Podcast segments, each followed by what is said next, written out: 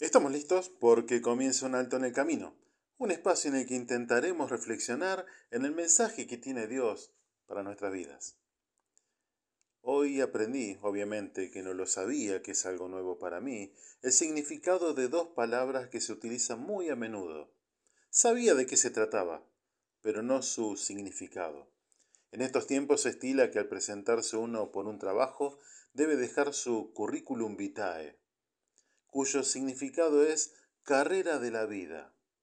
El empleador lo solicita para compararlos con otros candidatos a ese puesto y en él consta los datos personales, la formación académica, trabajos anteriores, referencias, los méritos de esa persona, o sea, la carrera de la vida de esa persona, para saber no solo sus aptitudes, sino también si es confiable o no.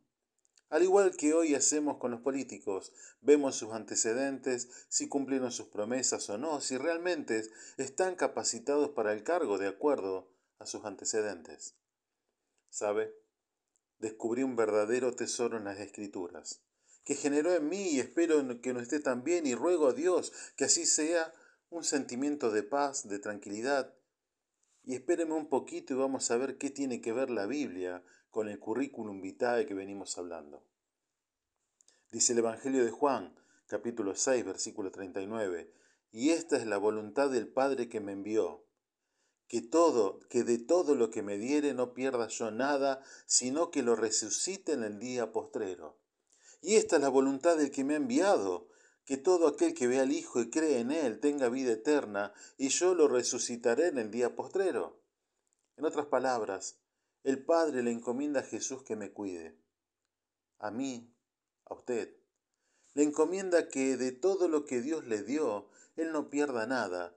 No solo que no lo pierda, sino que lo resucite en el día postrero, dejándole una directiva, solo para los que lo vieron, para los que creen en Él, darles vida eterna. Dos veces recalca, y esta es la voluntad del Padre, del Creador, tarea que le encomienda justamente a su hijo. Y usted puede decir, ¿cómo sé que es capaz de cuidarme? ¿Cómo sé que es capaz de cumplir con esa tarea? Sabe que hoy corremos con ventajas. Tenemos el diario del lunes, tenemos la palabra de Dios con todos los ejemplos que dejó dado de Jesucristo. Vemos cómo se comportó Jesucristo, de qué manera obedeció al Padre, a tal punto de entregarse a morir de la peor manera solo por amor a su creación. ¿O no recuerda cuando él hablaba con el Padre, diciéndole, pasa de mí esta copa, mas no como yo quiero, sino como tú quieres? Dando muestra más que suficiente de su obediencia, de su fidelidad, de su compasión.